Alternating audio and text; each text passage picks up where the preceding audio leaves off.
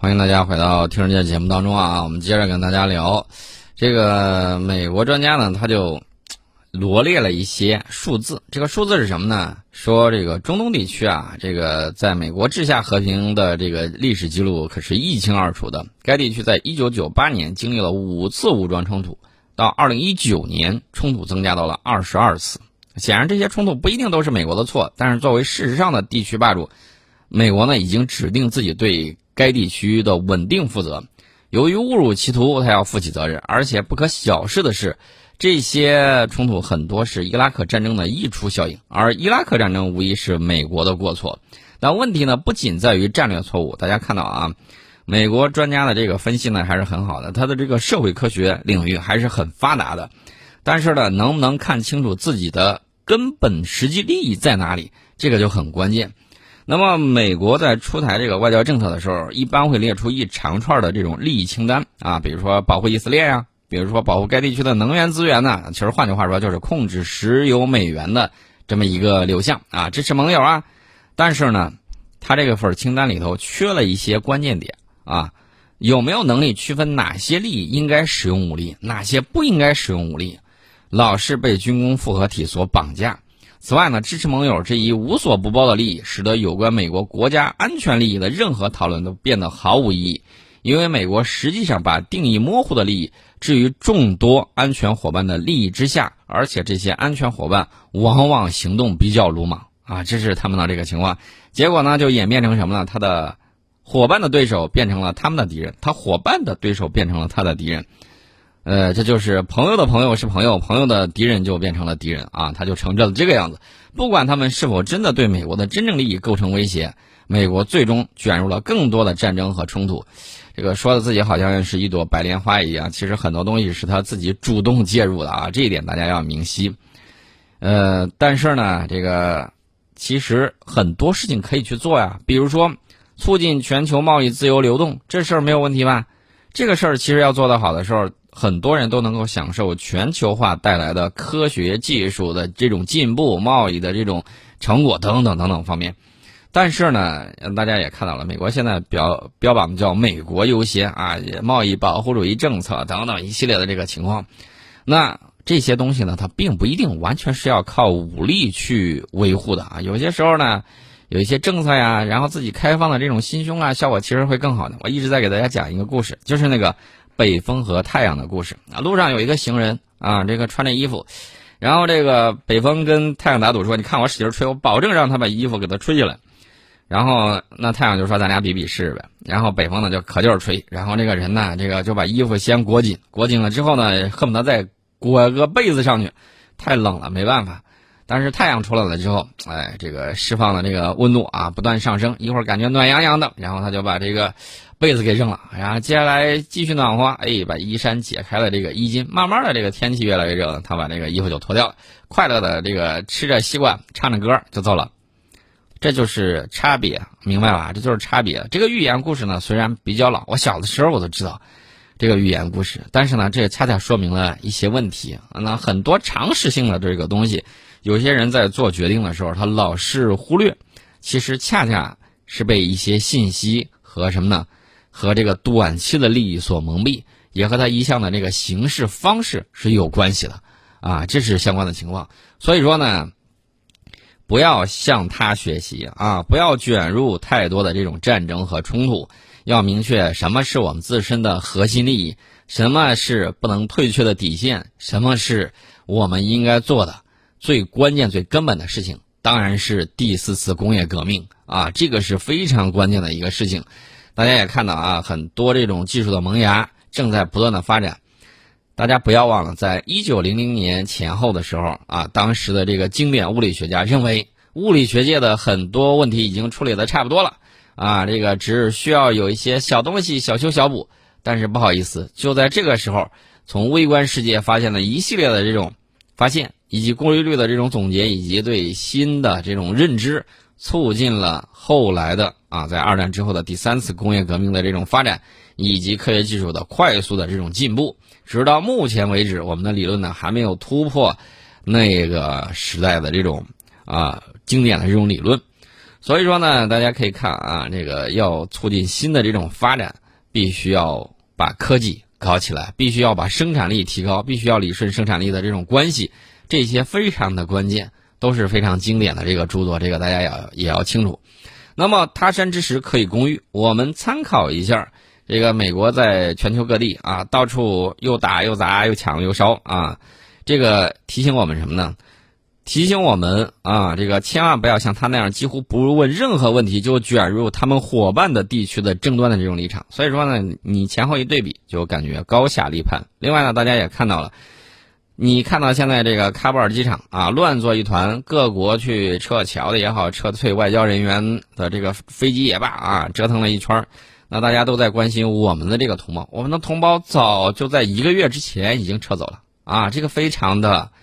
研判及时，动作给力，这个大家看到了没有？我们在一个月之前已经把我们绝大部分人员已经撤离回来了，然后还有一些没办法撤离的啊，有确确实实在那儿有工作有需求的，我们的这个大使馆呢依然在那儿展开工作，和他们保持着联系。目前所有人员都是安全的，所以你一对比，你就能够看到。大家还记得不记得利比亚撤侨那一次啊？这一次。我们的这个动作呢更加提前，而且呢更加的稳定，所以说呢，大家也要注意，为什么要开眼看世界？原因很简单，现阶段我们的海外投资、我们的海外利益遍布世界各地，这些东西万一有些人狗急跳墙啊，专门拿着老实人，然后然后呢不把豆腐包当干粮，那这个时候呢，你就需要维护自己的利益啊，这个地方要注意。那么另外呢，大家也看到了啊，随随便便在外头搞军事存在也不太好，尤其是像美国那样的，恨不得全世界咽喉要道全都是他的这个人呐，他的这个军队啊，你会发现会有什么样的情况呢？其实，在很大程度上会损害地区的稳定。如果阿富汗是美国更广泛撤军的第一步，那么该地区的国家就得有动力肩负起维护地区稳定的重担，这是相关的这个情况。但是呢，这是外交官的工作啊，不是这个美国军人的这种工作。那么英国专家现在就讲了一个事实，叫什么呢？叫民主美元枪支无法解决世界问题。他这个民主应该加个西式民主的这么一个定语。他的这篇文章呢，写在什么时候呢？写在这个塔利班即将啊这个掌控全国的时候，而美国的占领则彻底失败啊。这是这个英国专家讲的，说华盛顿需要停止。输出其意识形态，最基本的教训被忽视了，应该停止输出他的意识形态。呃，这个呃题目写的当然是非常的耸人听闻，但是呢，确确实实人家也是一家之言啊。这个作者呢是美国作家及政治和国际关系分析师汤姆·福迪，这写的这个文章标题叫做《阿富汗惨败暴露了美国的天真想法》，他可以靠美元。民主和枪支解决世界问题是错误的啊！写了这么一篇文章，那么为什么阿富汗会成为美国一个如此重大的失败呢？这可以说是自越南战争以来，华盛顿最大的耻辱和傲慢自大的体现。美国使馆像当年撤离西贡的情形不会太久。这是八月十二号的文章，人家说完这番话，不到三天时间就应验了，不到三天时间就应验了。答案是阿富汗的失败呢，揭示了美国政策的教条式的狂热和空想本质。美国的这一政策就是试图输出其意识形态作为解决世界问题的方法，还有其自身的不安全感，并一再使用暴力来达到这一目的。看到了没有？英国的这个专家分析的问题，一下就接触到了问题的这种本质之一啊，就是这么样一个情况。其实呢，这个世界啊，不是看你嗯多么武力多么强大，而是看什么呢？而是看你能给世界各国人民带来什么。大家如果能够吃着火锅、唱着歌、挣着小钱钱，然后呢，共同奔向富裕，谁愿意天天蹲到山沟里头打游击啊？对不对？所以说呢，那就看你是否能够达到相应的这个水平。那么很关键的一点就在于你的生产力是否能够为世界生产很多的东西。大家看，一九四五年啊，那个前后那一阵儿。美国大兵为什么在欧洲受到欢迎呢？很简单呢，美国大兵手里头啊有巧克力糖，有各种的糖果，然后美国人拿着这个美元，然后呢帮助他们重新恢复家园啊，这种贷款呢等等等等的，有很多啊，其欧洲已经打成一片废墟了。呃，但是美国人呢有相应的这种能力，有这样的意愿，结果呢，这个欧洲呢就纷纷倒向了这个美国，大家也都看到了。那现在美国是不是忘了这一点？当年自己怎么成功的？然后呢，现在这个失败的教训却一而再、再而三，无法解决。那换句话说，就是西式民主、美元加枪支是无法解决世界问题的。那谁能够解决呢？你要看世界工厂给大家制造什么啊？大家能用的，时间长了之后，你就会发现，这个世界上不只是美国和西方，还有很多地方。你比如说，你到中东地区去，你到伊拉克去，尤其是到伊拉克。咱们都知道，咱们这个呃买件新衣服什么之类的，你会把那个标签给剪了，对吧？但是在伊拉克有些地方，你去的时候，你看见他这个伊拉克的这个罩袍啊，还有这个毯子呀，他会骄傲的掀起来让你看看，Made in China，中国制造，啊，这就是差别，这就是差别。你的影响力是在潜移默化的在扩大的。当然了，我们也希望我们的舆论水平能够再升一个台阶，啊，昨天的这个。这个公告大家也都看到了，对不对？我们一定要提升对外能够讲清楚中国故事的这种能力，能够以生动形象、以以这个受众能够接受的这种方式，能够以他们喜闻乐见的方式，把我们的故事讲出去。呃，那么我们看这个阿富汗战争啊啊，这个阿富汗战争呢，不仅是美国战略的失败，也是美国不妥协和零和世界观的这种失败。不仅这次给阿富汗带来了灾难，而且给听命于他的所有国家都带来了灾难。阿富汗战争源于两件事，而这两件事恰好都归咎于美国在意识形态上的极大自满和疏忽。他说：“我们不要忘记，早在九幺幺事件发生之前，阿富汗就引起了美国的注意。作为旨在推翻苏联支持的喀布尔政府的努力的一部分，这种新保守主义政策被称为里根主义。”这包括武装和培训那些甚至在白宫受到里根接待的一些极端分子。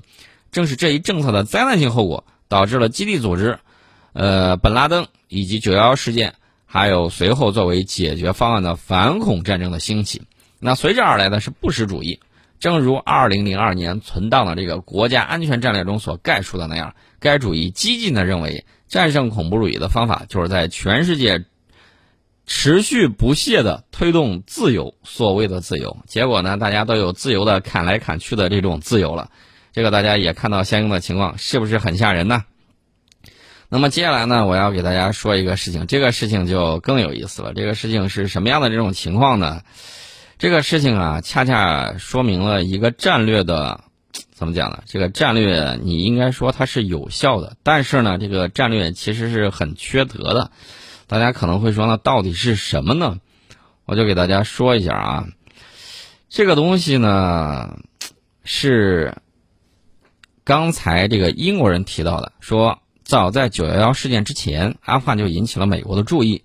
作为旨在推翻苏联支持的喀布尔政府的努力的一部分，这种新保守主义政策被称为里根主义。那么美国。美国前总统卡特的国家安全顾问，就是一九七七年到一九八一年担任美国总统卡特的国家安全顾问。这个人呢，他就在一九九八年的时候接受过一个杂志的采访。他说，美国其实早在苏联入侵阿富汗半年之前，就已经在阿富汗开始扶植圣战者，而这一举动即美国扶植圣战者，引发了苏联对阿富汗的入侵。接下去的这个对话呢就更加精彩了。主持人就问他说：“当初苏联入侵阿富汗的理由是针对美国在阿富汗的秘密行动，没人相信他们。然而现在看也有真实的成分，你后悔吗？”他说：“我有什么后悔？后悔什么？秘密行动棒极了，成功把苏联引入陷阱，给苏联带来了一场他们的越南战争，让苏联呢陷入不道德的境地，财务困难，最终解体。”主持人又问他说：“你也不后悔支持了那些后来变成恐怖主义的原教旨？”这个主意吗？然后这个人就说了，对世界历史来说，哪件事重要？塔利班还是苏联解体？啊，这个还还是这个情绪激动的一些人，还是这个冷战的结束？然后呢，这个主持人就说，一些情绪激动的啊什么？但是原教旨是现在对全世界的威胁。他说：“哎呀，这个不足为惧，这个不如咱们这个国家团结云。其实，似乎真正的历史是什么呢？早在苏联进入阿富汗扶植世俗化政权之前。”美国已经开始在阿富汗秘密支持极端分子啊，并把这个秘密行动当成一个诱饵，勾引苏联引军入瓮，进入战争泥潭。所以说呢，这个是不是让大家觉得比明面上的历史感觉更加后脊梁发凉啊？对不对？那么为了冷战，为了让阿富汗崩溃，直接把阿富汗人当成工具啊，给阿富汗带来了极端的宗教，完全不顾这个地方人的死活。所以这就是美国一贯的这种表现啊。战略虽然是成功了，但是不好意思，它释放出来的这个蝴蝶效应，一直到今天还在影响着美国，影响着世界。现在这个情况呢，大家也都看到了啊，并没有什么样的这种好的这种转机，只有自己的这种失败是真切而且真实的。我们先进一下广告，欢迎大家回到听世界节目当中。我们刚才提到了那个英国的这个作家呀，呃，包括这个国际关系的这个分析专家，他就在讲，美国常常认为西式民主是通向繁荣和解决社会所有弊病的途径。但扪心自问，如果一个贫穷的阿富汗农民发现自己只能通过这个种植鸦片而生存，那他的选举权又有什么用呢？美国人从未明白，所谓民主是一种结构性安排，而不是生活或繁荣的动力。它更适合发达中产阶级。当你的国家缺乏合法性和社会稳定的时候，它几乎肯定无法改善或改变你的生活，一语破地。民主只是国家繁荣的一种手段，而。不完全是他的这个，怎么说呢？你把这个手段和自己的这种目标或者虚幻的口号把它混到一块儿，那就糟糕透了。毫不奇怪，美国建立的这个阿富汗政权呢是一个失败的国家啊，依靠美国的军事力量的点滴扶持生存。美国这边一撤，然后马上垮了。那么民主的功能并不能弥补阿富汗人民从一开始对他的信心不足。军事支持一被拿走，一切就暴露无遗。因此，占领并没有改变阿富汗。而只是试图将这个国家的所有问题掩盖二十年，尽管美国从阿富汗撤军，但是华盛顿的外交政策圈大概不愿意承认这项代价高昂的冒险确实是一个错误。美国的方法惨遭失败。喀布尔危机不仅是美国自越南战争以来的最大失败，它暴露华盛顿特区所拥有的粗制滥造、过分简单化、好战和不明智的世界观，这一直是美国所面临的几乎所有问题的标志。这个专家确确实实水平很高啊，你不得不佩服。这个西方社会和这个美国啊，有相当多的社会科学的这种专家，那个分析能力还是非常的透彻的啊，确确实实能够看见本质。而且这些聪明人呢，大家也要注意啊，呃，哪个地方都有聪明人啊，不是人家看不清，但是呢，他有的时候为了维持他的这个。统治，所以说呢，有的时候他会用一些愚民的这种政策，这个大家也会看到。但是我要跟大家讲的不是这个，我要跟大家讲的是什么呢？美国的这个失败的这种根源在哪儿？根源在于目空一切和骄傲自大啊！他觉得我这东西好，我就可以在全世界都推行啊！这个不一定。呃，牛不喝水强按头，即便是你给人家人参果，你也得要先问一下人家愿意不愿意吃，对不对？所以美国呢，他不管这个啊，不管这个东西行不行，然后强塞给人家，人家肯定会起逆反的心理，尤其是跟人家这个传统啊、这种政治啊、文化啊，包括这个过去的这种权力的这种分配啊不一致的这种情况下，他不管这个啊，不管三七二十一，只管给你往下塞，那谁受得了这个呀？所以说呢，我们过去有深刻的这种历史教训，我们的历史教训是什么呢？清朝的时候啊，以天朝上国自居，然后呢，骄傲自满。乃至自大，结果呢？这个自大导致什么呢？骄傲容易使人落后，落后容易挨打，这是我们的这种历史的经验和教训。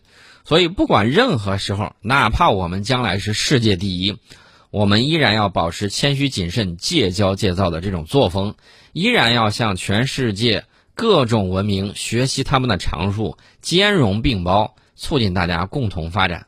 为什么呢？因为霸权主义。是一条死胡同，谁也走不通。英帝国主义者在阿富汗崴了泥，苏联在这个阿富汗踉踉跄跄，美国在阿富汗拔脚出来也是两脚的泥。那你觉得再去玩这种情况对自己有好处吗？肯定是没有的。所以说呢，这个大家要明白，维护我们自己的这种利益，保持我们自己的这种底线，啊，这个才是我们。需要去做好的这种外部环境，然后呢，努力发展我们自身的这种科学技术实力、军事实力、经济实力、文化实力以及生态文明的这种实力等等等等，啊，这是我们要去综合做的。所以说呢，什么时候能够重回汉唐，大家都知道啊。我觉得我们正在重回的这个路上，我们要回到我们历史上应有的地位，应该回到我们光荣与梦想的这种顶峰啊！这是我们中华民族应该带的位置，也是我们应该为世界人民所做出的这种贡献。我们将以第四次工业革命。为全世界带来更多的这种智慧，更多的这种文明的这种成果。所以说呢，风物长宜放眼量，终有有一天会直挂云帆济沧海。好，我们今天呢，先给大家聊到这里。